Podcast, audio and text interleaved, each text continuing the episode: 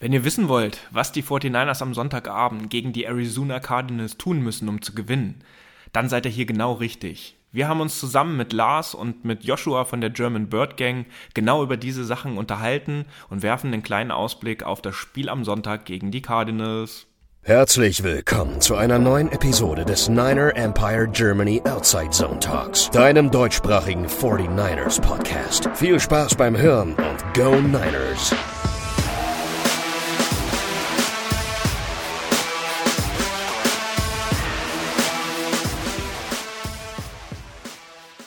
Hallo und herzlich willkommen zu einer neuen Ausgabe des NEG Outside Zone Talks. Es ist Woche 5, es steht das nächste Division Matchup an gegen die Arizona Cardinals, jetzt auch wieder ein Auswärtsspiel. Sonntag 22.25 Uhr und ähm, ich bin heute nicht alleine hier wie immer, sondern wir haben zwei Gäste und als erstes möchte ich den Joshua von der German Bird Gang begrüßen, mit dem wir ja auch vor einigen Wochen schon die Division Preview durchgeführt haben. Joshua, herzlich willkommen wieder in unserer Runde. Wunderschönen guten Abend. Danke nochmal für die Einladung. Das war jetzt alles relativ spontan, aber äh, wie wir auch damals, also was heißt damals, ne, wie wir auch schon vor vier Wochen in der Preview gesagt haben, ähm, wir, sind, wir sind immer dabei, wenn es an so ja, Kollabor Kollabor Kollaborationen geht. Und insofern äh, freue ich mich wieder hier sein zu dürfen ja, seinerzeit vor fünf Wochen, ne? als ja, die Welt richtig. noch komplett anders aussah, sowohl in, in unserem Mindset über die 49ers als auch in deinem über die Cardinals. Aber da lasst uns gleich nochmal drüber sprechen. Und von unserer Seite ist der Lars heute noch mit dabei. Jo, auch von mir äh, ein Hallo in die Runde. Ähm, ich freue mich auch wieder dabei zu sein. Bin aus dem Urlaub zurück. Hatte gehofft, dass die 49ers äh, mir am Sonntag ein bisschen ruhigeren Abend äh, verschaffen. Das hat leider nicht geklappt. Äh, aber naja, jetzt darf ich mich wieder äh, zu Hause darüber ärgern, was die da fabrizieren. Ja, das hatten wir in der letzten Ausgabe ja ausführlich thematisiert, das Spiel gegen die Seattle Seahawks. Ich glaube, das sollten wir jetzt auch abhaken. Aber äh, nach der Review-Podcast-Aufnahme sind in dieser Woche noch ein paar Dinge geschehen. Das eine ist, ähm, Robbie Gold hatte sich äh, im Warm-up für das Spiel gegen die Seahawks verletzt. Es war nicht ganz klar, was es jetzt im, im Endeffekt geworden ist oder wie lange er ausfällt.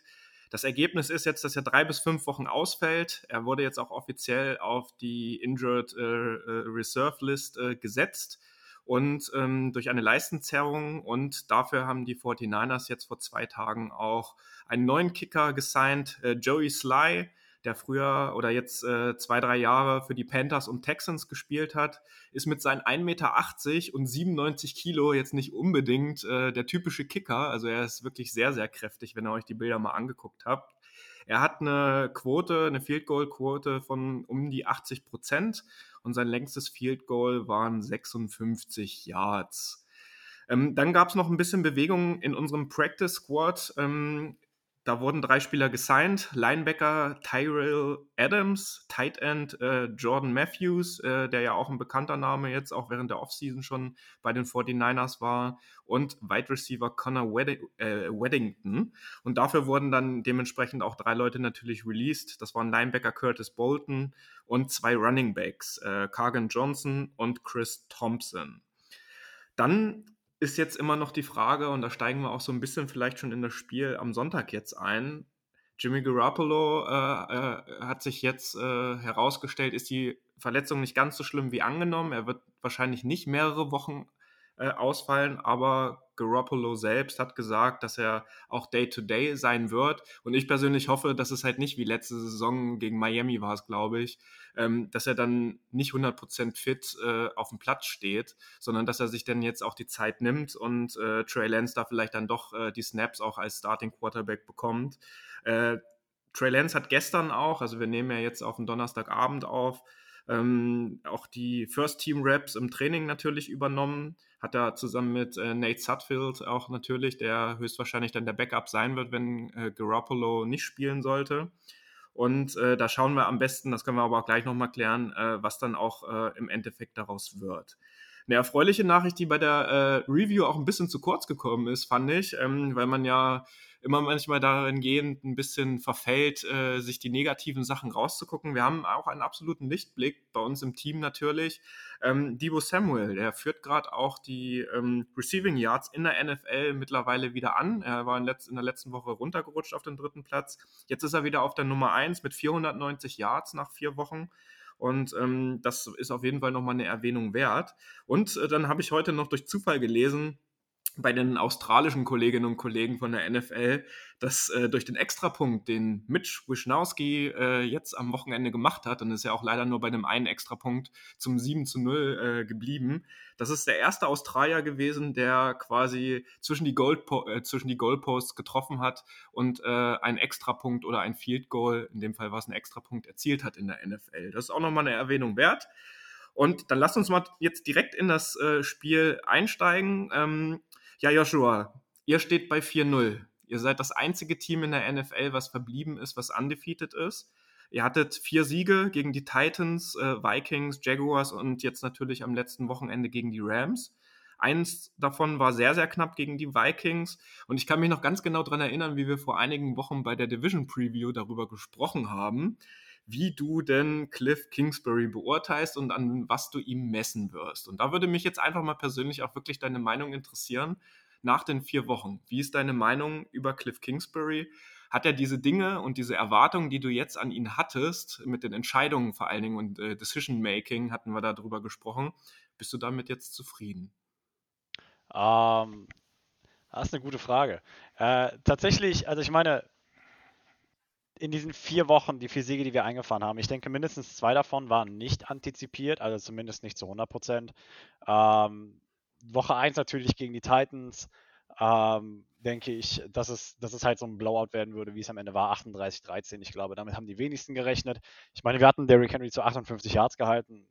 Ich denke, das äh, spricht Bände dafür, wie das Spiel gelaufen ist. Ähm, du hast es gesagt, gegen die Vikings war es ein bisschen ruppiger. Äh, da hat Greg Joseph uns den Sieg freundlicherweise äh, geschenkt. Dankeskarten gingen auch raus äh, nach Minnesota. Und ähm, ich meine, Jacksonville war eine runde Sache. Äh, abgesehen davon, dass wir jetzt zur Halbzeit zurückgelegen haben, aber dann wurden Halftime-Adjustments vorgenommen, äh, die dann auch, sage ich mal, zum Mitte, Ende des dritten Viertels, sage ich mal, gegriffen haben. Und gegen euch, das war, also um jetzt auch auf die Frage konkret mit Cliff Kingsbury zurückzukommen, das war halt einfach man möchte meinen, es war das beste Spiel, das Cliff Kingsbury bis hierhin gegameplant hat, beziehungsweise auch gecallt hat. Äh, das war von vorne bis hinten stimmig. Ähm, man hatte die, also überhaupt auch die ersten vier Wochen hat man das Gefühl, dass äh, gegnerische Defenses nicht wirklich wissen, was auf sie zukommt. Und äh, das ist einfach das, worauf das Air Raid System von Cliff Kingsbury am Ende des Tages aufbaut. Ähm, ich meine, Letztes Jahr war das größte Problem, dass man halt wirklich dependent war, also abhängig von, von DeAndre Hopkins war. Und äh, vor allem gegen euch war es halt eben das Problem, weil am Ende des Tages wurde äh, DeAndre Hopkins aus dem Spiel genommen und dann war das, war die Sache gegessen. Ne? Dann, dann war unsere Offensive ins Strauchen gekommen und ähm, dann war es das auch, wenn du so möchtest. Oder wenn ihr so wollt. Und äh, das Problem hat Cliff Kingsbury oder auch Kyler Murray äh, dieses Jahr, im, also im Tandem, sage ich mal, äh, weitestgehend behoben. Also das, was äh, man, das, was wir vor der Saison immer ge, gesagt haben, von wegen, man muss äh, nicht nur die Andrew Hopkins einbinden, sondern wirklich ne, die Playcalls so aufstellen, dass äh, jeder unserer Spieler an dem Erfolg partizipieren kann. Ähm, dass jeder unserer Spieler, sage ich mal, zum Erfolg der Offense beiträgt. Und wenn man sich einfach mal die Zahlen anschaut, ich meine, AJ Green hat 24 Targets, Christian Kirk hat 18 Targets, Hopkins hat 25 Targets, Moore, also Rondale Moore, unser Rookie, äh, hat 18 Targets, Max Williams, ein Titan in der Air Raid Offense eigentlich seltener gesehen, selbst er hat 16 Targets. Und am Ende funktioniert auch Chase Edmonds, Edmonds aus dem Backfield mit 22 Targets und James Conner hat auch drei Targets. Also Cliff Kingsbury vermag es die ersten oder vermochte es die ersten vier Wochen einfach wirklich äh, sein gesamtes offensives Arsenal in das Play-Calling mit einzubinden und ähm, dahingehend halt einen Riesenschritt zu machen und sich aus dem letzten Jahr hin zu verbessern. Und äh, wenn er das, sage ich mal, beibehält, wenn er ne, die, Keep Defense Honest oder Keep Defenses Honest heißt es ja so schön, ähm, du weißt halt einfach, oder Keep him on their heels kannst du auch sagen, aber du weißt, die wissen halt einfach nicht, was passiert. Und wenn Cliff Kingsbury, sage ich mal, die Pace beibehält und äh, sein, sein Game Planning und seine Play Calls weiterhin so gut gestaltet, dann ähm, kann es nur vorwärts gehen. Und ich denke, vielleicht auch sinnbildlich einfach für die Weiterentwicklung von Kingsbury war äh, der eine Drive gegen die Rams am Wochenende, wo wir nur Running Plays gecallt haben, ähm, weil wir da zu dem Zeitpunkt äh, schon mit 34 zu, äh, lass mich nicht lügen, ich habe 13 geführt haben und äh, Kingsbury ganz genau wusste, hey,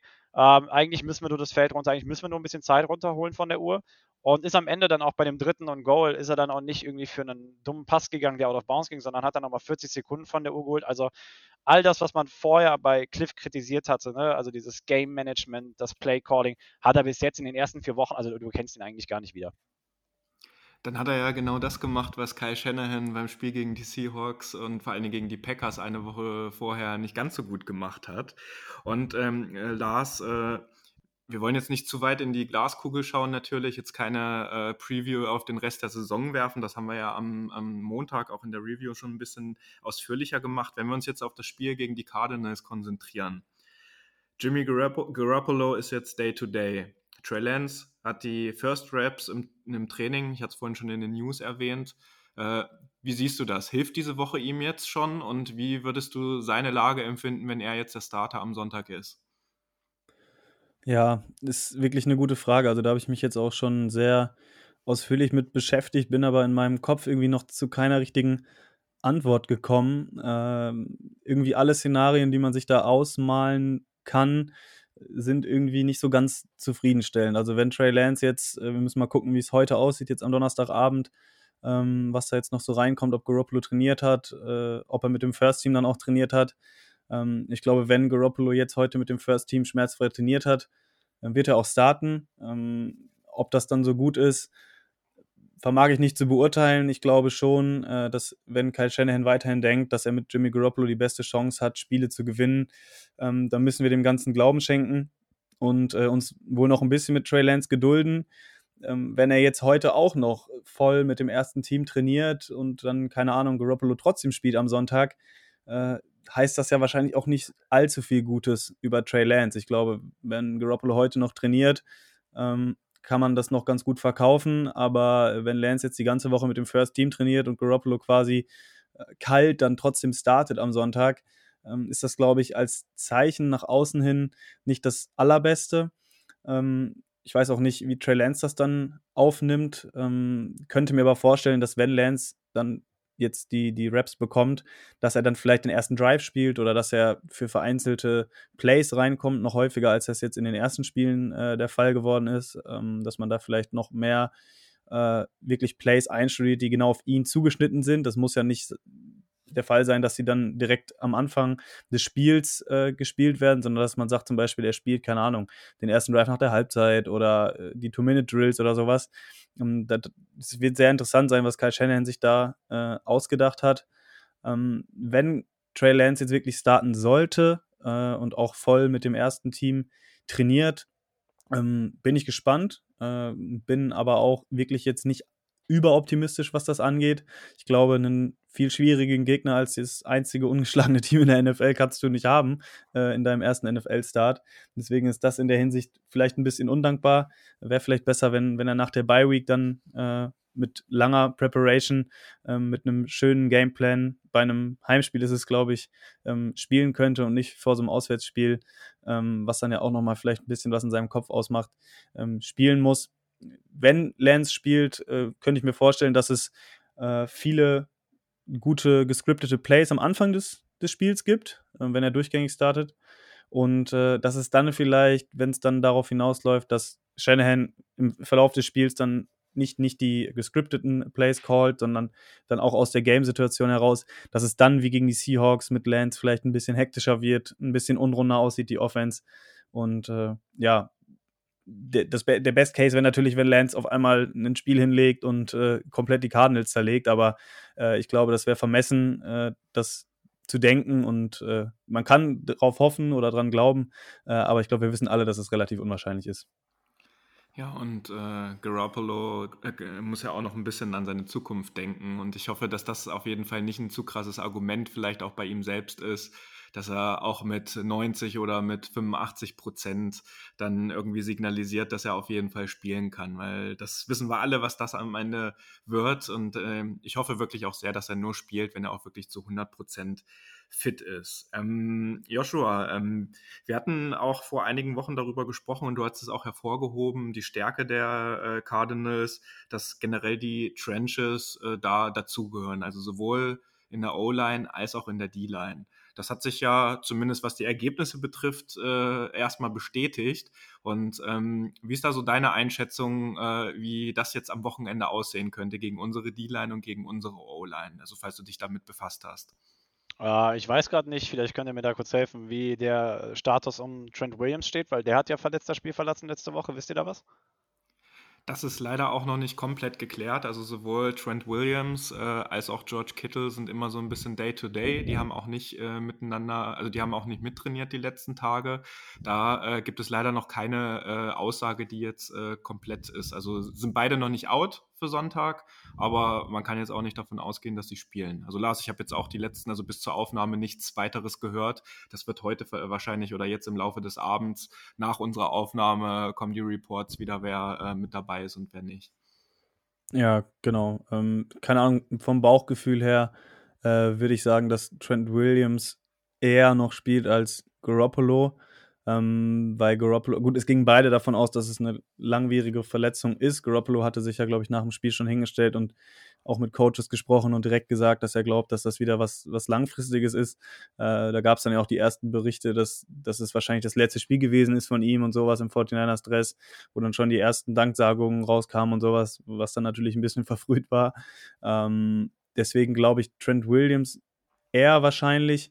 Bei Garoppolo muss man mal gucken, diese Wadenverletzungen, das ist ja auch immer sehr tückisch. Ähm, letztes Jahr hatte er ja was am Knöchel. Ich weiß nicht, inwiefern das möglicherweise zusammenhängt. Ich bin gerade nicht im Bild, ob es das gleiche Bein ist.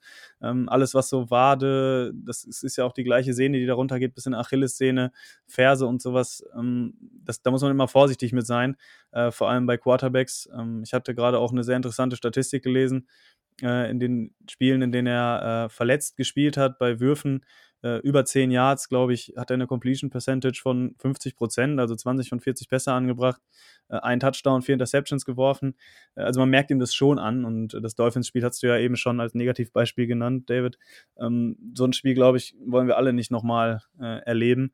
Deswegen muss man wirklich die Daumen drücken, dass wenn Garoppolo spielt, wie du schon sagtest, dass er dann auch wirklich bei 100 Prozent ist kann ich mir aber auch nicht so wirklich vorstellen, weil diese Wadensachen, diese Beinsachen, das ist meistens irgendwie, also das, das merkt man schon noch. Also ich kann mir nicht vorstellen, dass wenn er Sonntag dann auf dem Platz steht, bei 100 Prozent ist, aber na gut, wir werden sehen.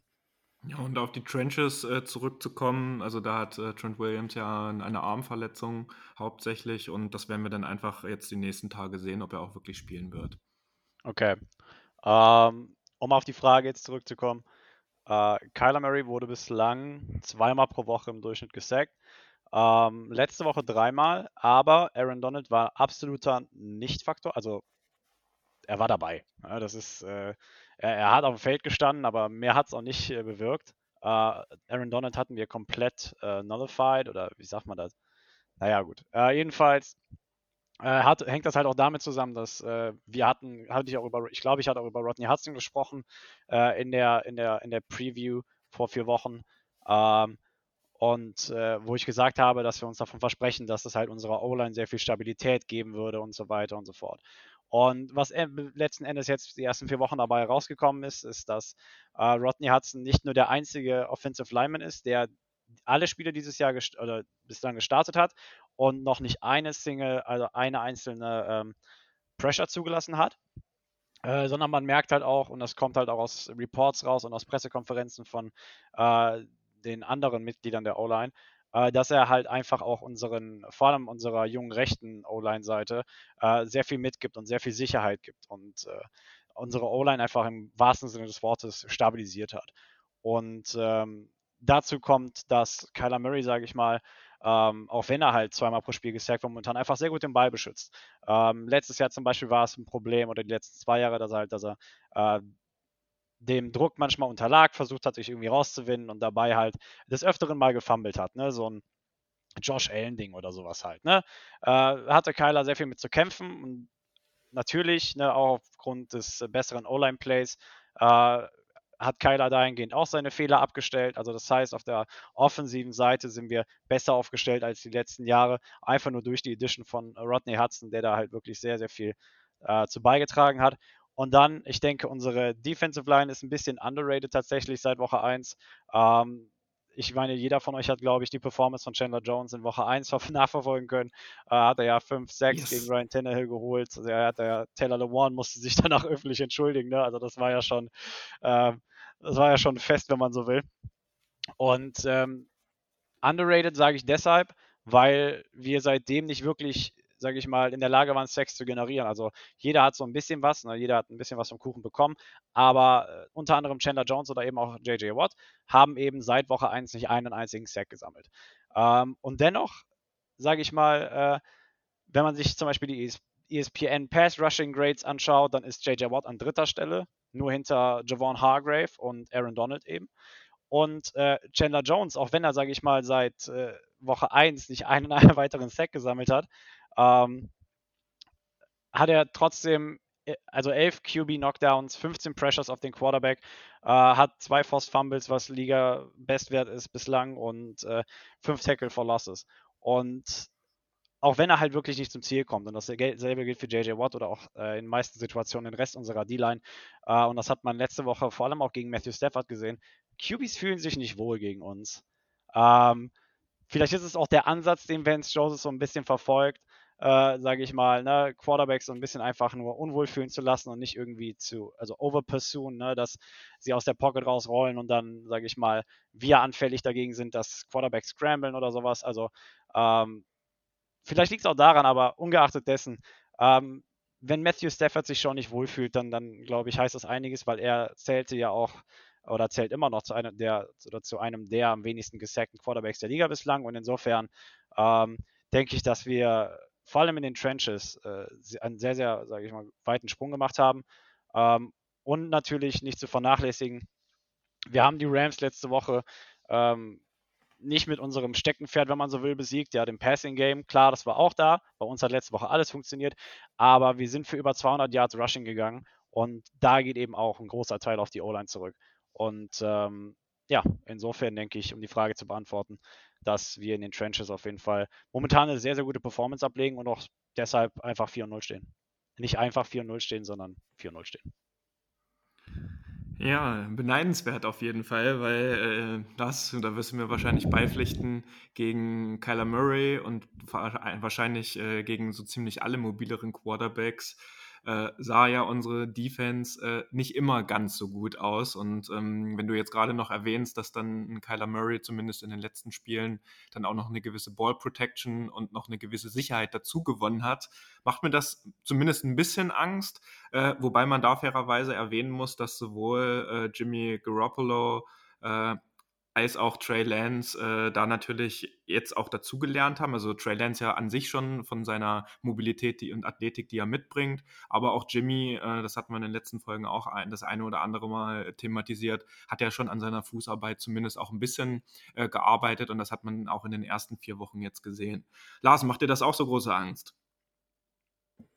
Ja, also ich weiß nicht, Joshua könnte uns oder mir zumindest gleich vielleicht mal auch die Frage äh, noch beantworten, die ich mir seit Anfang der Woche stelle, ähm, was bei den 49ers besonders gut laufen muss oder über welche Punkte oder Aspekte äh, des Spiels man die Cardinals jetzt überhaupt angreifen oder schlagen kann. Ne? Also weil, wie du jetzt schon sagtest, ist in den ersten Spielen alles irgendwie so ein bisschen äh, bei den Cardinals durchgekommen. Ne? Im ersten Spiel kam man gut über den Pass Rush, hat auch die Zahlen abgeliefert. Ähm, hat Turnover produziert äh, in den Spielen, man hat übers Laufspiel gezeigt, dass man es machen kann, man hat in anderen Spielen gezeigt, dass man auch übers Passspiel das machen kann. Kyler Murray macht kaum Fehler, ähm, Cliff Kingsbury findet jetzt endlich seinen Rhythmus. Ähm, also das sieht schon alles sehr, sehr rund aus, auch wenn es jetzt nicht alles auf einmal irgendwie klappt, aber äh, ich sag mal, ein perfektes Spiel hat man, glaube ich, nie in der NFL oder sehr, sehr selten. Also es gibt immer Plays oder Drives, die man irgendwie zurückhaben möchte. Ähm, und das ist halt bei den 49ers aktuell irgendwie so gar nicht der Fall. Also es ist sehr, sehr unrund im Gegenteil zu dem bei den Cardinals habe ich irgendwie das Gefühl, dass jedes Spiel irgendwas ist, wo, wo man dann eine neue Baustelle aufmacht, die dann vielleicht im nächsten Spiel wieder ein bisschen besser funktioniert. Äh, Thema DBs oder Run Defense oder äh, Pass Rush, der nicht äh, genug äh, Druck ausübt. Ähm, da fehlt einfach so ein bisschen die Konstanz, die ich bei den Cardinals gerade ähm, eher sehe. Und dieser Dauerdruck auf die Pocket, klar, das ist halt eben was, wo Garoppolo jetzt besser mit umgehen kann. Also zumindest was jetzt so ähm, das Thema angeht, Sex vermeiden oder ähm, auch, auch Turnover, wobei dieses eine Play gegen die Packers da jetzt auch nicht gerade sinnbildlich für war. Ähm, nichtsdestotrotz ist er auch gegen Druck oder Unterdruck immer noch relativ unpräzise im Vergleich äh, zu den Plays, wo er viel Zeit in der Pocket hat.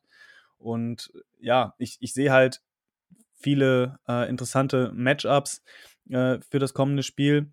Und ähm, bin wirklich gespannt, ob beispielsweise jetzt auch die 49ers D-Line, die ja auch gegen die Seahawks losgelegt hat wie die Feuerwehr, äh, wo die Offense leider kein Kapital draus schlagen konnte, ähm, ob die gegen die erstarkte Cardinals äh, O-Line auch diese Akzente setzen kann, die sie gegen Seattle gesetzt haben, äh, ob die Run-Defense dadurch, dass Maurice Hurst jetzt wieder dabei ist ähm, und Javon Kinlaw auch, auch wieder ein bisschen besser performen kann, ähm, weil es, glaube ich, viele, viele Aspekte sind, in denen die 49ers besser spielen müssen als in den letzten Wochen, äh, um überhaupt, ja, Fuß bei Fuß mit den Cardinals äh, laufen zu können am kommenden Sonntag, um dann auch möglicherweise eine Chance auf den Sieg zu haben.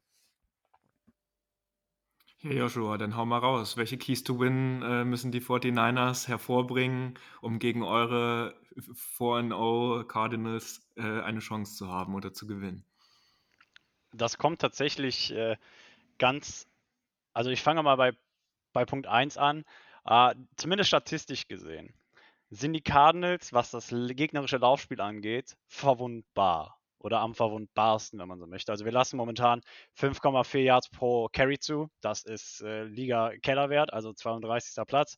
Äh, ähm, und andererseits kann man sich das Ganze irgendwie schlecht vorstellen, wenn man darüber nachdenkt, dass wir Derrick Henry in Woche 1 zu 58 Yards halten konnten, ne? dass wir ähm, die Rams hatten zwar letzte Woche, oder was heißt letzte Woche, aber letzten Sonntag, äh, knapp 130 Yards Rushing. Ähm, nicht 130, 110 oder 120, aber drei Viertel davon waren im ersten Viertel. Und danach, sage ich mal, nur noch drei Viertel der gesamten erbrachten Rushing Yards. Ähm, also es hängt auch viel damit zusammen bei uns, glaube ich, wie Vance Joseph gerade unsere Defense aufstellen möchte. Aber da auch historisch gesehen unsere Run-Defense nicht immer die beste war, zumindest über die letzten Jahre hinweg, würde ich prinzipiell versuchen, uns äh, vor allem halt ähm, vorne mit dem Run-Game zu schlagen, an der Line of Scrimmage einfach zu dominieren und zu sagen, hey, ähm, wir laufen euch in Grund und Boden. Ich denke auch Sean McVay ging letzte Woche äh, zu früh von dem Run-Game weg. Der Red Henderson lief ganz gut. Ähm, hab nicht so ganz verstanden ähm, nach dem Sony Michel Fumble, weshalb sie es komplett aufgegeben haben. Ich denke, es hätte ihnen geholfen, wenn sie da noch ein bisschen äh, dran geblieben wären. Ähm, einmal wegen Clock Management und äh, andererseits auch einfach, weil es lief. Also einfach, weil es produktiv und effektiv war. Ähm, also ich denke, das ist auf jeden Fall ein Ansatz. Jetzt ist natürlich gegen euch die Frage, welche Running Backs laufen da. Ähm, ihr habt ja auch dieses Jahr wieder das Problem, dass äh, man da von allem anderen, aber nicht von äh, Kontinuität reden kann. Aber äh, ich denke auch, dass ihr in Trace Sermon da einen vielversprechenden Rookie habt. Und äh, soweit ich mitbekommen habe, ist ja auch er, sage ich mal, momentan der Go-To-Guy mit Elijah Mitchell, der andere Rookie. Ähm, und ich denke, da habt ihr auf jeden Fall das Talent, äh, sage ich mal, uns ordentlich ähm, ans Bein zu pinkeln, wenn man so will. Ähm, also Running Game auf jeden Fall etablieren und uns versuchen, so wenig Zeit wie möglich mit dem Ball zu geben. Ich denke, das ist auf jeden Fall der erste Schlüssel. Äh, der zweite Schlüssel ist eventuell das Matchup zu forcieren, Nick Bosa gegen Josh Jones oder sowas. Ähm, dass man einfach versucht, Josh Jones sah letzte Woche gegen die Rams ab und zu überhaupt nicht gut aus, hat einige Snaps verschlafen. Also einfach da das Matchup versuchen zu forcieren, ähm, Josh Jones so ein bisschen äh, zu vernaschen, wenn man so will. Ähm, dasselbe gilt aber für auch das für das andere Ende der O-Line. Also, dass man einfach versucht, über unsere Tackles, sage ich mal, zu Kyler zu kommen. Äh, DJ Humphreys lässt immer ab und zu mal ein paar Plays liegen und eben Josh Jones, der momentan für Kevin Beecham auf der Right Tackle-Position einspringt, sage ich mal, da so ein bisschen äh, die Matchups zu forcieren, weil ich denke, dass ihr immer noch einen sehr, sehr starken Pass Rush habt. Ähm, der Kyler, also der dazu in der Lage ist, Kyler wirklich äh, unter Druck zu setzen und unter Umständen halt eben auch schlechte Entscheidungen treffen zu lassen und dass Kyler schlechte Entscheidungen trifft, hat er äh, zwar letzte Woche ne, nicht unter, also nicht unter Beweis gestellt, aber die Wochen davor Äh, hat ja immer noch vier Interceptions schon geworfen in drei Wochen davor. Also von daher, ähm, ich denke, da ist immer noch äh, Room for Error, was auch Kyler angeht. Ähm, und insofern ihn einfach unter Druck setzen und ihn versuchen, sage ich mal, in eine blöde Entscheidung zu locken, auch wenn das letzten Sonntag halt wirklich sehr gut aussah, was er da gemacht hat. Ähm, den Ball einfach mal weggeworfen, wenn er nicht äh, wollte oder wenn er das Field Goal hatte. Da hat er schon eine schlechtere Entscheidung getroffen. Ähm, und ansonsten, ich würde halt versuchen, und das fand ich so, das fand ich so irre, was äh, Scott Hansen in der Red Zone letzten Sonntag gesagt hat, dass äh, bis zu dem ersten Touchdown in dem Spiel von euch gegen Seattle, dass alle zwölf Touchdowns von einem anderen Spieler gemacht worden sind. Und das fand ich so bekloppt, weil wann das, das hat es noch nie gegeben vorher. Und das, das zeigt auch einfach, wie divers, äh, sage ich mal, eure Offense aufgestellt sein kann, ähm, wie flexibel ihr sein könnt. Äh, vielleicht natürlich auch verletzungsbedingt geschuldet, ne? dass andere Spieler, sage ich mal, mehr Tageslicht sehen, als, als sie sonst würden. Aber ungeachtet dessen ist es immer noch ein Statement, dass zwölf verschiedene Spieler alle zwölf Touchdowns gemacht haben. Also da eventuell einfach nicht Debo, Sam, Debo Samuel reliant zu sein ähm, und das halt einfach auszunutzen, ne? die, die Vielfältigkeit, die ihr äh, in der Offensive habt, weil wie gesagt, man hat gesehen, was passiert gegen uns, wenn man sich, sage ich mal, auf einen Faktor zu sehr verlässt. Äh, Cooper Cup letzte Woche 13 Targets, aber nur 5 Catches. Ähm, dann kam halt Stafford in die Kritik von wegen, hey, ist die Offensive nicht eventuell zu Cooper Cup reliant? Ne? Und wenn man den Faktor rausnimmt, was passiert dann? Äh, der Sean Jackson war kein wirklicher Faktor, weil wenn du, ne, wenn du dich darauf einstellst, dass er halt wirklich nur diese Deep Threat ist, dann kriegst du die auch relativ leicht rausgenommen. Tyler Higby war eigentlich gar kein Faktor in dem Spiel gegen uns. Und insofern versucht die Vielfältigkeit auszunutzen und unserer Defense wirklich so viel zu tun wie möglich zu geben. Ähm, Buda Baker zum Beispiel hat in der Pressekonferenz gesagt, dass die Jet Motions, die die Rams ähm, angewendet haben, vor allem im ersten Viertel, zu viel Verwirrung bei uns in der Defense geführt haben ähm, und wir ein bisschen gebraucht haben, uns an die Plays der Rams zu akklimatisieren, wenn man so will. Und insofern versucht die Vielfältigkeit aufs Feld zu bringen und dann äh, wird das auch gegen unsere Defense auf jeden Fall gut laufen. Ja, ist auf jeden Fall ein guter Punkt. Ne? Also die Niners hatten jetzt ja, glaube ich, gegen die Seahawks auch boah, 460 oder 470 Yards, haben daraus nur 21 Punkte gemacht. Äh, es ist halt nicht so, als wenn die den Ball nicht äh, bewegen können oder sowas. Äh, da gehen halt Kicks daneben, äh, dann kommen irgendwelche komischen Fumbles beim, beim Kickoff-Return oder äh, ja, Jimmy wirft dumme Interceptions, keine Ahnung. Äh, es sind halt alles immer solche einfachen Fehler, womit man sich dann so ein bisschen selber geschlagen hat. Und ja, es ist halt auch die letzten Jahre immer so gewesen, ne? die Spiele zwischen den Cardinals und den Niners. Ähm, ich habe immer so das Gefühl, dass, dass da gegenseitig ähm, dass man, dass man so ein gegenseitig so ein bisschen so ein Angstgegner ist. Ich glaube, die Cardinals haben zwar häufiger noch gewonnen gegen die Niners, äh, aber nichtsdestotrotz, glaube ich, war es ja letztes Jahr so, dass, dass wir den Cardinals ein bisschen in die Suppe gespuckt haben, als wir dann damit CJ Beathard, ich glaube an Weihnachten war es oder so, ähm, das Spiel noch gewonnen haben. Äh, davor die, die Jahre oder das Jahr, als wir in den Super Bowl gekommen sind, äh, hatten wir, glaube ich, mit die schwierigsten Spiele der Saison gegen die Cardinals, ähm, wo es richtige Shootouts gab. Und ähm, habe schon so das Gefühl, dass da gegenseitig immer so Bereiche bestehen, äh, wo man dem Gegner definitiv wehtun kann. Und äh, deswegen erhoffe ich äh, auch mir ein spannendes Spiel, ein enges Spiel vor allem, in dem die 49ers nicht früh hoch in Rückstand geraten, ähm, weil dann wird es, glaube ich, schwierig, eben dieses Run-Game zu etablieren. Und eben mit diesen Plays, die eigentlich auch McVay gut einbringen kann, wovon er ja so ein bisschen weggekommen ist, hatte ich gesehen, ähm, was diese ganzen Motions angeht, ne, was diese ähm, Play-Action-Plays angeht. All das, was, was ja auch die 49ers stark macht, dann hoffentlich wieder mit Elijah Mitchell auch ein bisschen mehr über die Outside Zone Runs. Ähm, Trey Sermon ist ja mehr so der Typ für die Inside Runs, was zwar gegen die Seahawks gut geklappt hat, aber irgendwie ja auch nicht wirklich geholfen hat letztendlich. Und das sind alles so Dinge, die wa wahrscheinlich sehr gut funktionieren müssen, ähm, einfach weil die Cardinals so gut in Form sind oder auch einfach so eine gute Mannschaft haben und endlich mal das abrufen, ähm, ja, was man schon vor ein, zwei Jahren gedacht hat, wozu sie im Best Case in der Lage sind, es abzurufen. Und äh, ja, ich bin wirklich äh, gespannt. Ähm, ich hoffe, dass die 49ers äh, ja diese offensiven Stärken, die sie haben, äh, die sie ja auch eigentlich gezeigt haben, dann auch mal in Punkte ummünzen können äh, und ja, das Spiel hoffentlich lange eng halten und ja, uns auch was Schönes bieten. Äh, Wie es dann ausgeht, werden wir sehen. Ähm, ja, ich, ich freue mich zumindest aufs Spiel und äh, bin deutlich besser schon gelaunt, sage ich mal, äh, als noch am Montag und da in die Zukunft geschaut habe. Vielleicht noch äh, eine Ergänzung für eure Defense. Ähm, die Cardinals Offensive. Wir lagen zur Halbzeit in Jacksonville mit 19 äh, zu 10 zurück. Und es lag größtenteils daran, dass unsere Third Down Conversion, glaube ich, 5% betrug. Also wir hatten einen von äh, 13 First Downs oder so, äh, Third Downs verwandelt. Ähm, und das halt bis zum Ende des dritten Viertels. Danach lief alles. Ne? Aber äh, uns aus diesen Third Downs rauszubringen, ist, glaube ich, äh, unheimlich wichtig, weil wir haben bei sieben von neun Drives gegen die Rams gescored. Wir haben einmal gepuntet und sonst lief eigentlich alles. Äh, und insofern, äh, das ist, glaube ich, ich meine, das ist so ein genereller Schlüssel zum Sieg natürlich, ne, Third Downs verhindern, aber ich glaube vor allem gegen eine Offense, die bislang pro Spiel 35 Punkte und über 400 Yards macht, umso wichtiger. Ja, danke für deine Einschätzung. Und ähm, diese Woche gab es ja nochmal einen relativ äh, prominenten Trade äh, von einem Veteran Cornerback äh, Stephon Gilmore. Und äh, da gab es natürlich bei uns dann auch nochmal die eine oder andere Diskussion. Warum passiert es, dass äh, äh, unser ehemaliger Cornerback Sherman, aber auch so jemand wie Gilmore, dann so überhaupt gar keine richtige Rolle irgendwie bei den 49ers spielt?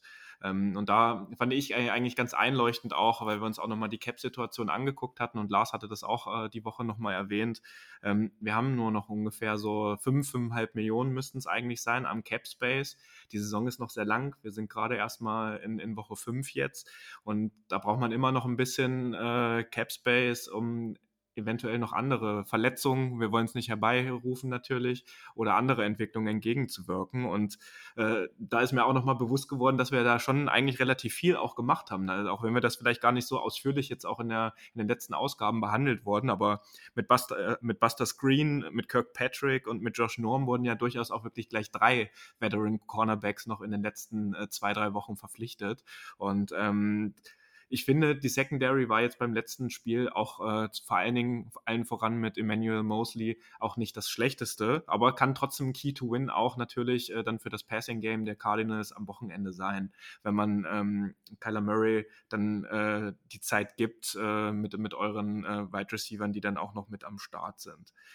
Ja, ähm, ich persönlich muss aber sagen, bei dem Spiel, ähm, ich stapel jetzt auf jeden Fall äh, meine Erwartungen ein bisschen nach unten. Hat natürlich auch mit dem Rekord von euch zu tun, hat mit den Entwicklungen der letzten Spiele bei den 49ers zu tun, dass äh, mal wieder oder dass viele Spiele am Stück jetzt fast nur eine Halbzeit, zumindest von einer äh, Seite, Offense oder Defense, halt relativ wenig gemacht wurde und wir noch kein einziges Spiel jetzt die Saison hatten, was zumindest über einen großen Zeitraum auch äh, dominant geführt wurde. Und deswegen erwarte ich jetzt mal, gerade wenn wir auch noch die Quarterback-Diskussion bei uns gucken oder die Entwicklung, dass das wahrscheinlich äh, eher in Richtung eines 5-0 für die Cardinals äh, gehen wird. Muss aber ganz ehrlich sagen, gerade bei solchen Spielen und wer die 49ers vielleicht schon seit ein paar Jahren oder vielleicht auch seit ein paar Jahrzehnten verfolgt, sind es ja meistens auch die Spiele, wo die 49ers dann auch wirklich überraschen und wo äh, dann doch die Chance auf einmal besteht, dass es ein knappes Spiel wird und dass es am Ende vielleicht doch zu einem Sieg reicht. Ich persönlich sage, wir werden knapp verlieren. Ähm, habe aber irgendwie im Bauchgefühl, dass es vielleicht doch in eine andere Richtung gehen könnte. Und da würde mich von euch beiden nochmal interessieren, wie, äh, ohne da vielleicht jetzt den genauen Score zu nennen, weil das ist ja auch immer äh, sehr äh, abhängig von den ersten Drives vor allen Dingen. Aber wie ist da eure Meinung, Joshua? Gehst du da komplett mit, äh, dass du äh, hier gegen die 49ers auf 5-0 stellen musst, um dann auch für den Rest der Saison einfach nochmal ein bisschen Puffer zu erarbeiten? Ähm, du sprichst es gerade an, Puffer. Äh, ich denke, es ist auch das Beste, was uns passieren konnte, 4-0 zu stehen, weil ähm, was die Cardinals, sage ich mal, immer so ein bisschen, äh, die Cardinals wurden immer mit ein bisschen Vorbehalt belächelt, bis letzte Woche zumindest, weil es hieß einfach, ja, sie stehen jetzt 3-0, aber welche Teams haben sie geschlagen? So, Tennessee, Minnesota, Jacksonville, okay. Äh, schaut, schaut euch den Game Stretch an, gegen den die Cardinals jetzt spielen müssen. Also dann haben die Rams letzten Sonntag, dann kommt ihr äh, jetzt dran. Äh, danach Cleveland, Houston ist da irgendwo zwischen reingerutscht und dann kommt Green Bay, dann nochmal ihr in Woche 9. Dann kommt Carolina, die ja bislang auch nicht so schlecht aussehen. Und dann kommt Seattle äh, bis zur Bye Week bei uns. Und äh, ne, alle haben gesagt, ja, schauen wir mal, wie das läuft. Ne? Gegen Rams werden sie sowieso verlieren und so weiter und so fort.